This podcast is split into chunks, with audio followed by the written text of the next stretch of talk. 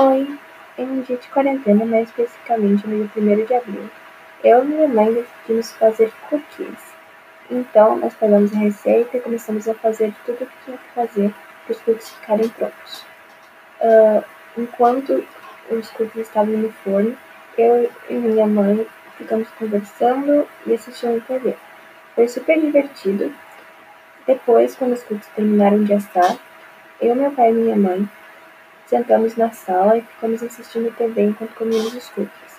Foi muito legal ter esse momento em família que nós podemos esquecer qualquer tipo de problema que a gente tenha, seja no trabalho, em casa, na escola ou em qualquer tipo de meio social.